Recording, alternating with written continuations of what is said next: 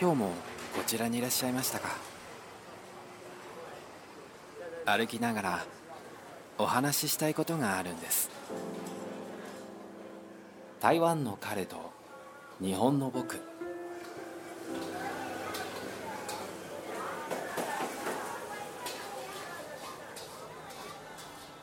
はい、えー、皆さんこんにちは。台湾の彼と日本の僕。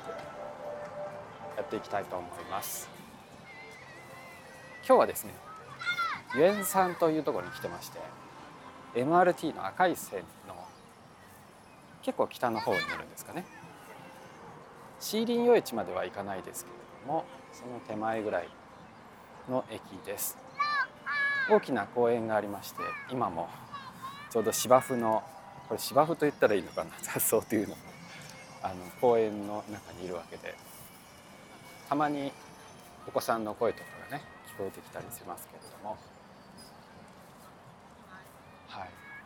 今日は実はですね台北市立美術館の展示に見に行っておりまして先ほど終わってじゃあもう収録でもするかというような感じで始めておりますけれども。ここの建物の中の方にはですね屋根があるところでファーマーズマーケットのようなものが毎週開かれているのかな。毎日ではなかったと思うんですけれどもね。でフードコートみたいなものがあってご飯食べたりいろんなものを買ったりっていうことができるところなんですけれども。今日も先ほどまで土砂降りだったんですがもう雨が止んでですね。結構人はそうですねそんなに多くはない方だと思いますけれども。建物の中の方が人が多いかもしれないですね。もう太陽が出てきて暑いというか蒸し暑い感じです。はい。そんな中お送りするんですけれども今日お話ししようかなと思ってるのは台湾でのサプリメントの話ですけれども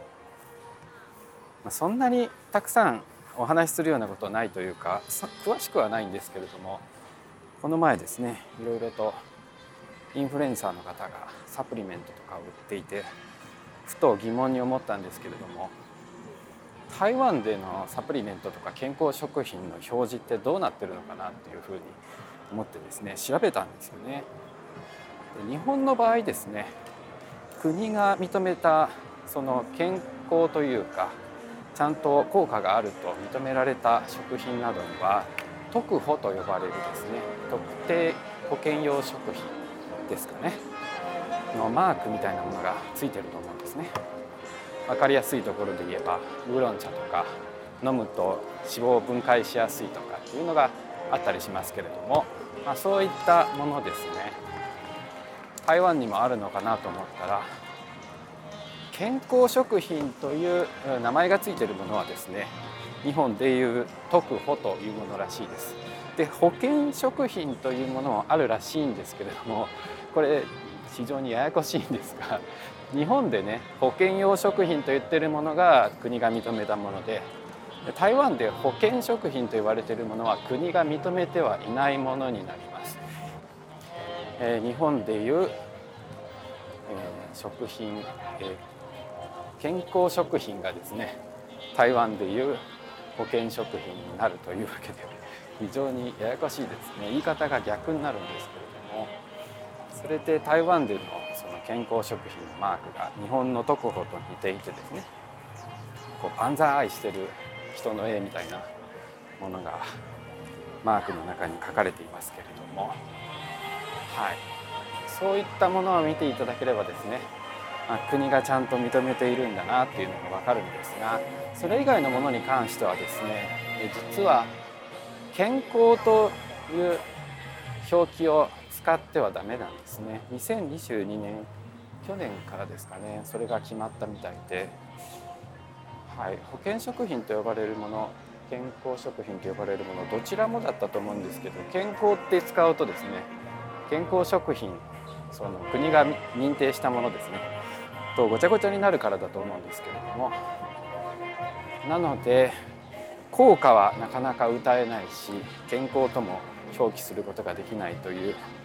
そのサプリメントみたいなものはですね大抵どういう成分が何パーセント入っているとかという表記が多いんですよね。濃度が高いとか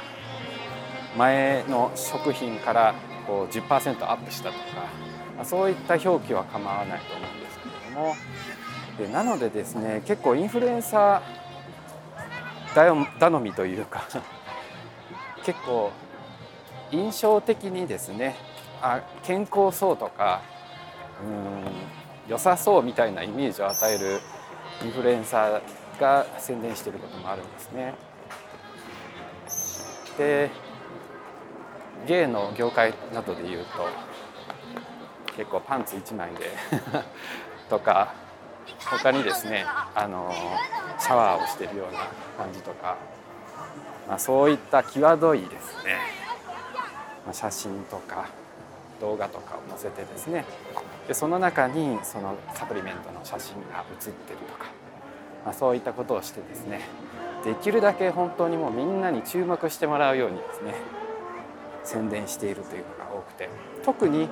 どういうものに効くということは言っていないんですよね。そんな感じで今はですねユエンさんの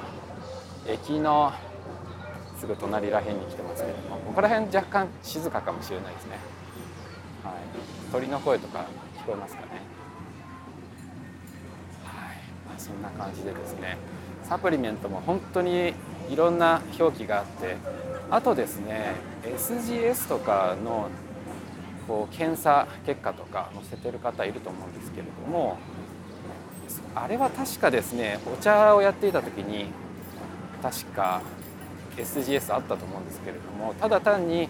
どのぐらいに成分が含まれているのかっていう基準であったりとか不純物が含まれていないかとかっていう安全検査だったりそういったものだったりするので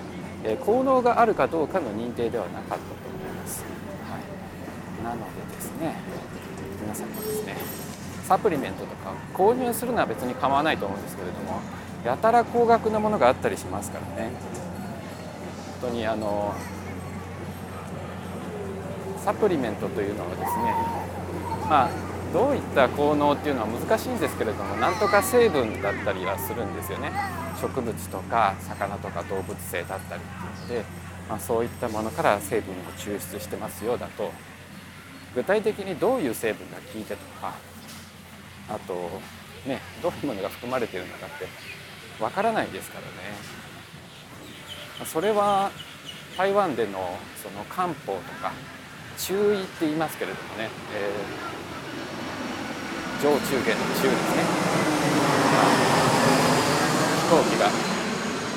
通ってますね。僕ちょうどねあの飛行機の通り道で飛行機が好きな方はね、まあ、下から飛行機を撮ることができるので是非とも来ていただきたいところですけれども。はい。そう中医っていうのは存医と言いますけれどもこちらその東洋医学ですよね、はい、の考え方もあって結構漢方とかねあの飲んでらっしゃる方も多いんですよ。若い方もあのお母さんとかねお父さんとかから言われてこれ飲んでけみたいな感じで続けてる方も多いんですけれどもね。でそういった健康に興味のある方っていうのは大抵サプリメントも興味があったりしてですね。できる限りその薬に頼らない生活みたいなものをして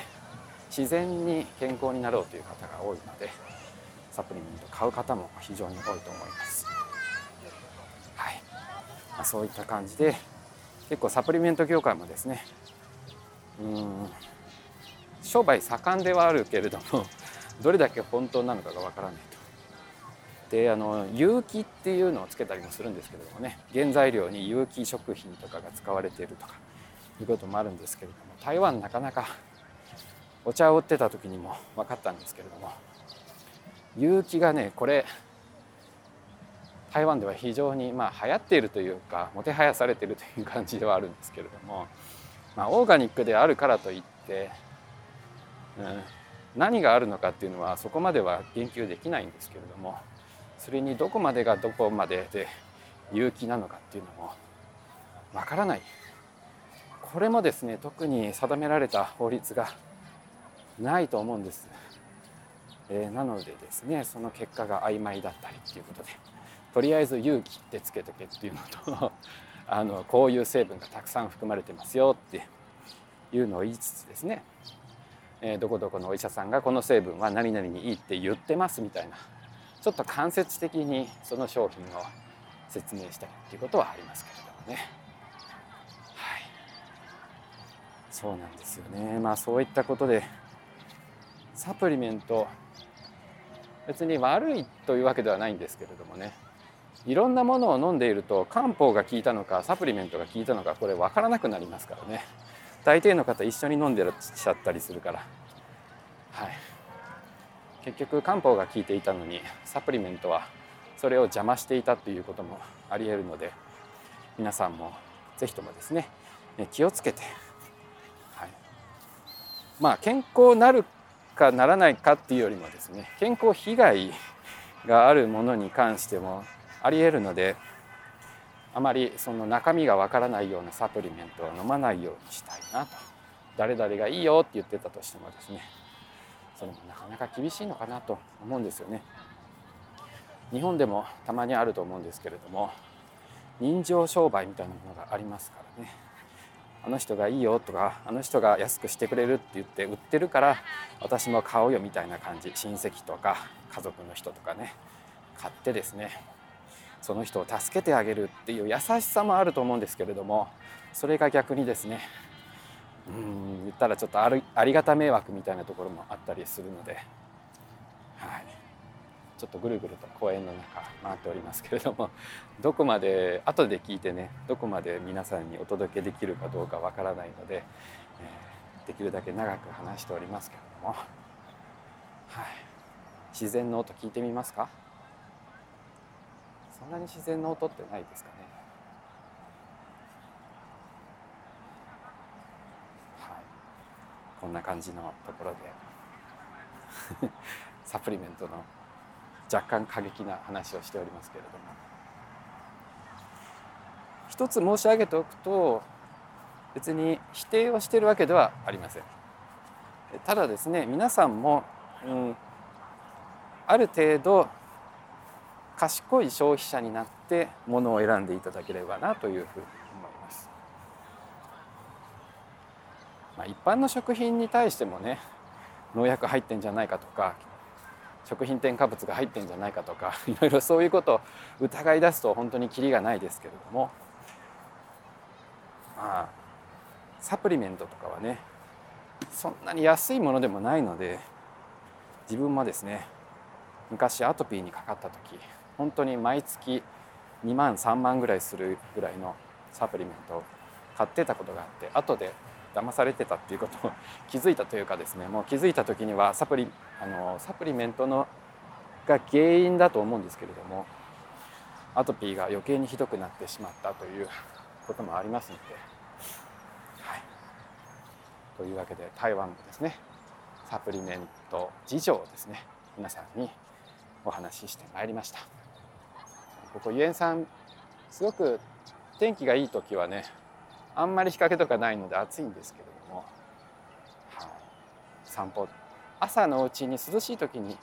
いらっしゃるといいかもしれないですね。近くにあのユエンサンダーファンディエンドとかな。あの豪華なホテルでもありますので。そちらにご宿泊の方とかはね朝散歩にここ来てもいいのかなと思います。えー、ところどころですね。犬があのいたした跡とかが あるので、はい、気をつけて歩いていただきたいですけれども。はいそんな感じで。今日は終わりにしたいと思います。最後までお聴きくださいましてありがとうございました。バイバイ。公式ブログでは番組に関係した情報を掲載しておりますのでご覧ください。ご感想ご質問がありましたら「ハッシュタグタイカレ日木」をつけてツイートしていただくかウェブサイトのお問い合わせフォームからお送りください。